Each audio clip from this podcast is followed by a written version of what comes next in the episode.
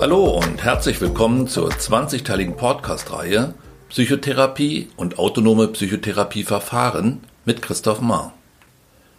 In diesem dritten Teil geht es um den Aspekt, dass Psychotherapie nicht statisches, keine abgeschlossene Wissenschaft ist, sondern eine Disziplin, die sich, wie das Leben selbst, in einem ständigen Prozess des Werdens befindet.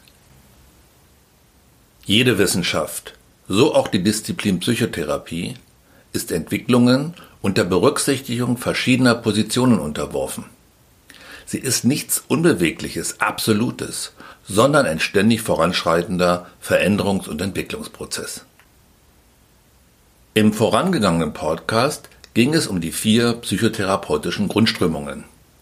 Die tiefenpsychologische, die verhaltenstherapeutische, die humanistische und die systemische. Und um verschiedene autonome Psychotherapieverfahren, die die einzelnen Grundströmungen hervorgebracht haben. Die Gründungsväter und Mütter der einzelnen Psychotherapieverfahren entwickelten ihre Ansätze vor ihrem jeweiligen zeitgeschichtlichen Hintergrund. Und so hat jedes Verfahren in unterschiedlicher Gewichtung auf seine ganz eigene Art und Weise zum gegenwärtigen Entwicklungsstand der Psychotherapie beigetragen. Festhalten möchte ich an dieser Stelle, dass sich Psychotherapie nicht ausschließlich durch die Art und Weise ihres Vorgehens definiert, sondern auch durch ihren Anwendungsbereich.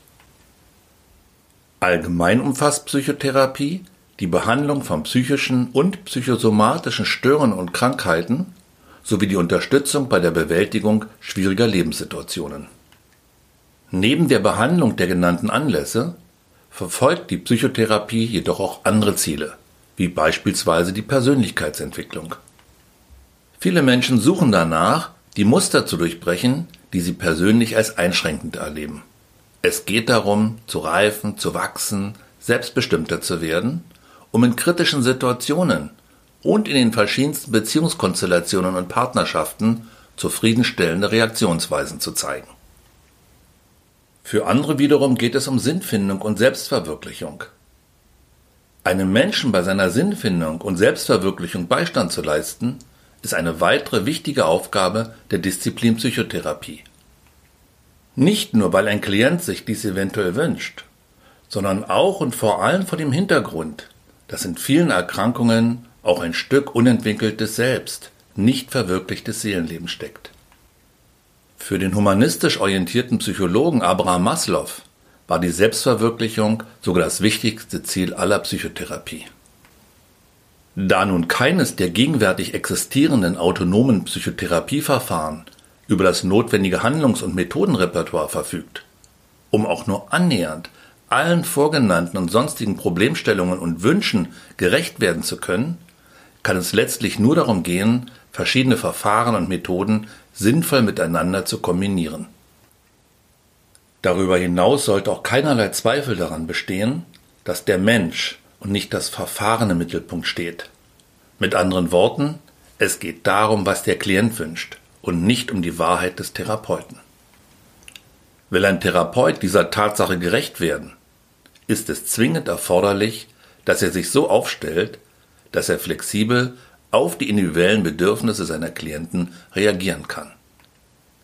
Letztendlich kann es nur darum gehen, all das nutzbar zu machen, was ethisch und ökonomisch geeignet ist, einem Menschen bei seinen angestrebten Veränderungen zu unterstützen. Folglich verlangen nicht nur Vernunft und Professionalität, sondern auch Logik und Weitsicht danach, verschiedene Modelle und Methoden aus den verschiedenen Grundströmungen sinnvoll miteinander zu kombinieren, sie so zusammenzuführen und in ein System zu integrieren, dass der Therapeut den unterschiedlichen Belangen seiner Klienten so umfassend wie möglich gerecht werden kann. Hören wir zunächst Viktor Frankl. Nur eine Zusammenarbeit der verschiedenen Richtungen der Psychotherapie wird zu optimalen Behandlungseffekten führen. Wenn man Psychotherapie vor einem ganzheitlichen, ethischen und auch ökonomischen Hintergrund betreiben möchte, dann ist es zwingend erforderlich, integrativ zu denken und zu handeln, zu ergänzen, zu erweitern, zu verbinden, zusammenzufügen, einzugliedern und alles einzubeziehen. Auch wenn vielerorts autonome Therapieverfahren noch immer gegenüber integrativen Therapiemodellen favorisiert werden, hat sich das diesbezügliche Bewusstsein von Therapeuten, Forschern und Wissenschaftlern in den vergangenen Jahrzehnten gewandelt. Hören wir den renommierten Psychotherapieforscher Klaus Grave. Unter integrativer Psychotherapie verstehe ich den Versuch, die Gesamtheit der in der Psychotherapie entwickelten Möglichkeiten zum Wohle der einzelnen Klienten zu nutzen. Eine nicht mehr von Grenzen durchzogene Psychotherapie. Weiterhin sagte Grave, wenn man die Psychotherapie in ihrer ganzen Bandbreite nutzen will, braucht man noch eine theoretische Grundlage, die in ihrer Reichweite über die der einzelnen therapeutischen Ansätze hinausgeht. Als Psychotherapiewissenschaftler und Forscher war Klaus Grave nicht nur bestrebt, die Wirksamkeit und Wirkweise der verschiedenen psychotherapeutischen Verfahren empirisch zu belegen, sondern er suchte auch nach Wegen, die therapeutische Arbeit unabhängig von Therapieschulen zu gestalten, um hierdurch den Schulenstreit in der Psychotherapie zu überwinden. Auf der Suche nach den Grundlagen einer schulen- und methodenübergreifenden allgemeinen Psychotherapie ging Grave einer weiteren Fragestellung nach. Welche übergeordneten Elemente sind eine notwendige Voraussetzung für das Gelingen von Psychotherapie und sollten folglich in jeder wirkungsvollen Psychotherapie enthalten sein?